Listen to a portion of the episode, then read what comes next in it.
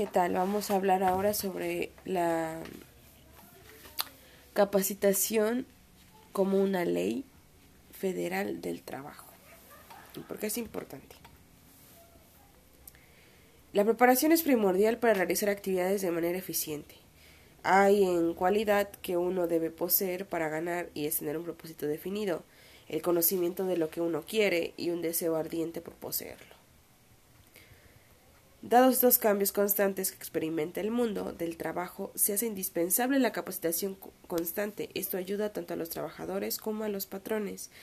Es necesario destacar que el propósito de la capacitación es el objetivo del trabajador un mejor desempeño, que se vea reflejado en una mayor productividad, pero también en una mayor remuneración y una vida familiar y laboral más equilibrada.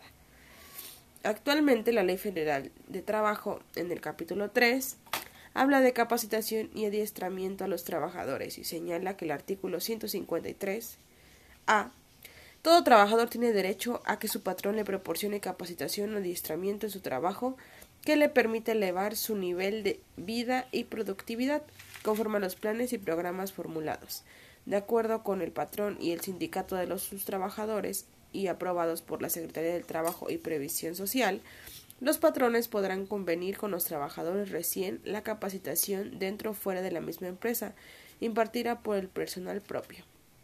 Instructores contratados, instituciones, escuelas, organismos especializados, que tengan un registro ante la Secretaría del Trabajo y Previsión Social, como señala el artículo 153b, el 153c y la Ley Federal del Trabajo mientras que los artículos 53D y 153E de la Ley Federal del Trabajo mencionan lo referente a las características de los cursos y programas de capacitación y el horario que deben de tomar.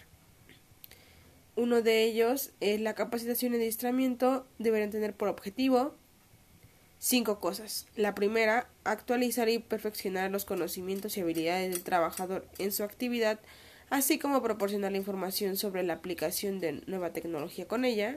2. Preparar al trabajador para ocupar una vacante o puesto de nueva creación. 3. Prevenir riesgos del trabajo.